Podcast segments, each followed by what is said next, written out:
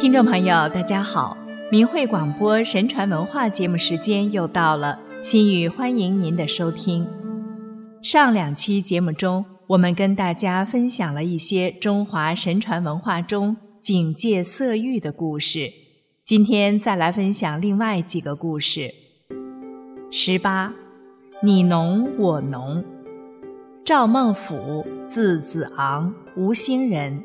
元代著名诗人、画家，楷书四大家之一。管道生，浙江德清茅山人，元代著名的女性书法家、画家、诗词创作家，嫁元代吴兴书画名家赵孟俯为妻。赵孟俯曾在五十多岁时有了纳妾的想法，又不好和妻子管道生直接说。遂写了纸条，留与妻子管道生：“我为学士，尔作夫人，岂不闻白学士有小蛮、樊素，陶学士有桃叶、挑根，苏学士有朝云、暮云。我娶几个秦妇、赵女、吴姬、楚云，又有何过分？你年纪已过四旬，病恹恹。”青曲曲，脸上添了皱纹，为何只管站住玉堂春？赵夫人于是写下了著名的《我侬词》相劝：“你侬我侬，特萨情多，情多处热如火。把一块泥碾一个你，塑一个我，将咱两个一起打破，用水调和。”再捻一个你，再塑一个我。我泥中有你，你泥中有我，与你生同一个亲，死同一个果。赵孟俯一看夫人写的《我侬词》，字里行间情真意切，很受感动，倍觉惭愧，于是彻底打消了纳妾的念头。在管道生病逝三年后，也辞世，与管道生留下了百年恩爱之好。十九，易得真心。元代秦昭，扬州人，二十多岁游京师，已登上舟船了。其友邓某持酒来送行，正饮间，忽台一绝色女子过来。邓某令此女拜见秦昭，曰：“此女是我给某部某大人所买之妾，趁君之便，请求帮忙带去。”秦昭再三不肯，邓不高兴了，说：“君为何如此固执呢？如果你自己把持不住，此女就归你了。不过才两千五百冥钱嘛。”秦昭不得已答应了。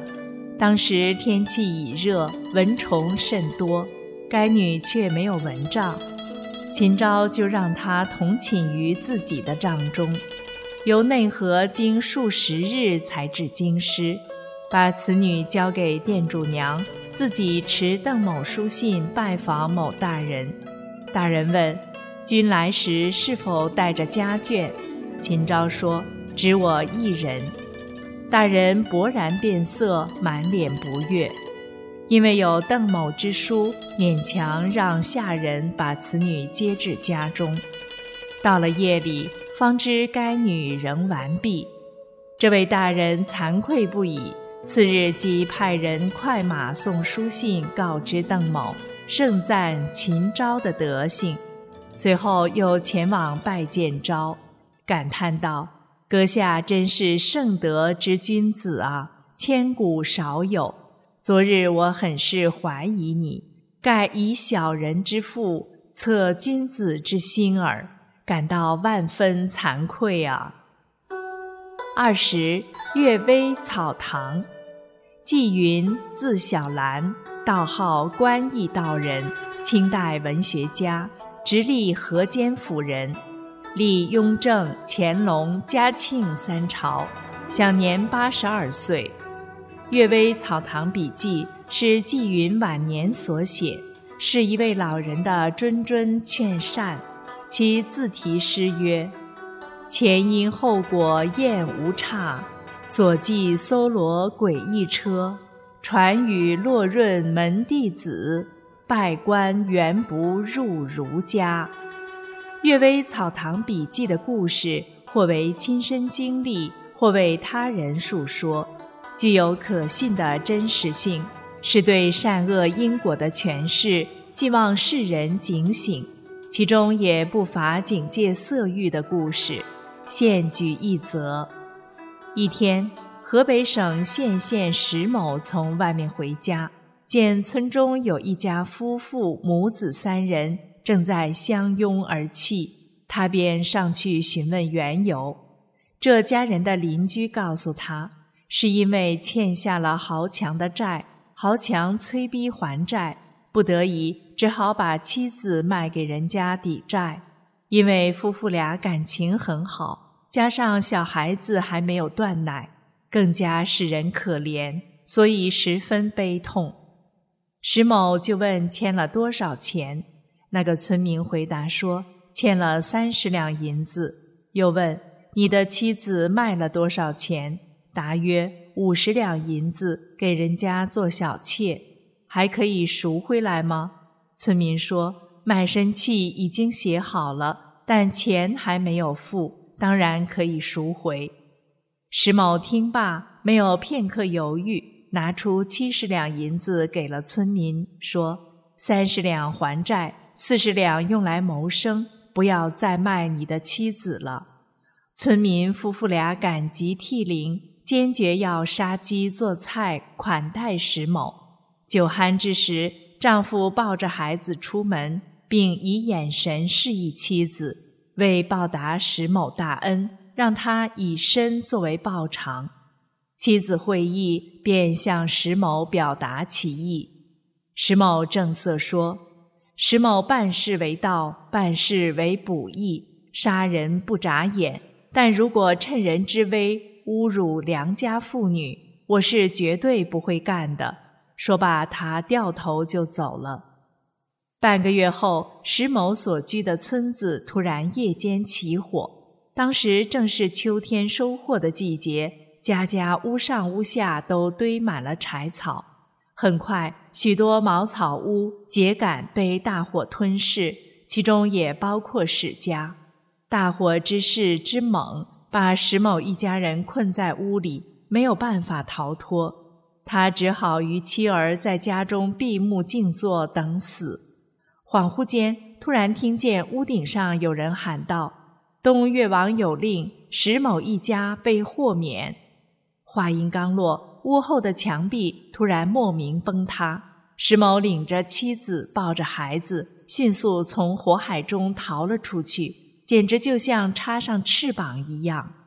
大火熄灭后。村中着火的人家共有九人被烧死，邻居们向石某致意说：“前些日子还笑话你傻，没想到七十两银子可以赎回三条命。”这话说对了一部分。在中国古代，沾色淫乱被看作是大恶。如果石某当时做了好事之后，又把持不住自己。接受了那卖妻夫妇的不寻常感激方式，那么就抵消了那七十两银子的善举。所以纪云写道：“我认为这件事多亏司命之神的保佑，捐钱之功占十分之四，聚色之功占十分之六。这也可以证明善恶必报的真理真实不虚。”二十一。寿康宝鉴，寿康宝鉴原名不可录，据书中记载为樊阳冯太史所集，其后由谢汉云重定。其中记载各类戒淫格言以及明清时期俘获案等，是警戒色欲的劝世善书。其后屡经重刊。下面摘取其中几则故事：一。福善案，余杭陈医，浙江余杭陈医生治好了一个贫穷快病死了的人，没有要任何回报。一天，陈医生避雨路过这人的家，因天黑雨不停，病人母亲留他过夜，暗中叫媳妇陪陈医生睡，以报救命之恩。媳妇也答应了。半夜，妇人来到医生床前，对他说：“感谢您救了我丈夫，我是遵从婆婆的心意来的。”医生见少妇年轻美貌，心动了，但马上克制自己说：“不可。”少妇再三要求，医生连连回避说：“不可，不可。”通宵未眠，坐到天明。到最后，当他差点不能克制时，就大声喊道：“不可二字最难。”天亮后悄然离去。后来陈医生的儿子参加科举考试，主考官阅卷后准备放弃他时，忽听一个声音说：“不可。”主考官挑灯再阅，还是认为不行，决定放弃。此时又听见有声音连叫：“不可，不可。”最后，主考官拿定主意，不再考虑。那声音再次叫道：“不可二字最难。”叫声连续不停。主考官甚感奇怪，便把他的儿子录取了。放榜后，主考官找来其子，想问个明白。其子亦不明何故。儿子回家将此事告知其父。医生听后叹道。这是我壮年时做的一件好事，没想到老天会用这种方式来善报我啊！二，霍银案，李登。李登十八岁时就考中了解元，后来到五十岁了还没及第，便去拜见叶净法师问原因。法师叩拜文昌帝君，请求指示。帝君命令官吏拿祭布出示说：李登出生之时，玉帝赐玉印，让他十八岁中解元，十九岁做状元，五十二岁时出任右丞相。而他中解元后，私下调戏邻家女儿，事情虽未得手，他反而将邻女之父告下狱。因为这个原因，功名推迟十年。并降二甲，后来又因侵占他哥哥的房基地打官司，因此功名又推迟十年，降三甲。后来又在长安旅店中奸淫一位良家妇女，又推迟十年。而今又奸淫邻家女子，作恶多端，不知改悔，官路全被削去，死期快到了。法师将上述情况告诉李登，他听后羞愧悔恨至极，不久便死了。三，悔过案，嘉靖某生。明朝嘉靖年间有位书生，东边邻居住着一位艳妇，时常向他抛送媚眼。一天，艳妇趁她丈夫外出时，在两家的隔墙下挖洞招引书生。叫书生越墙相会，书生也动了心，问：“怎么过去？”夫人嘲笑他：“读书人难道不记得跨过东家墙的故事吗？”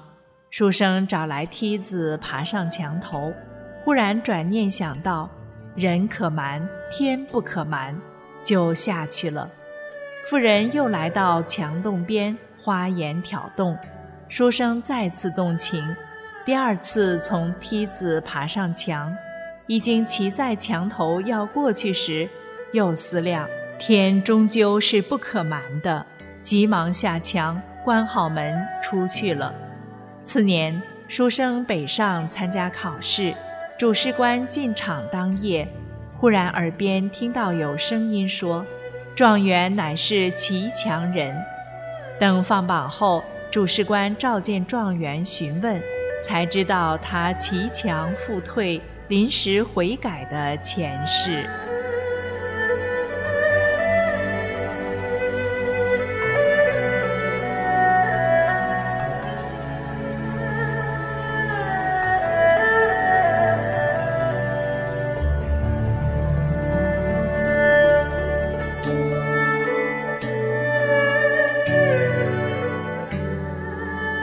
听众朋友，中华神传文化中警戒色欲的故事就为您讲到这里。心语感谢您的收听，下次节目时间我们再见。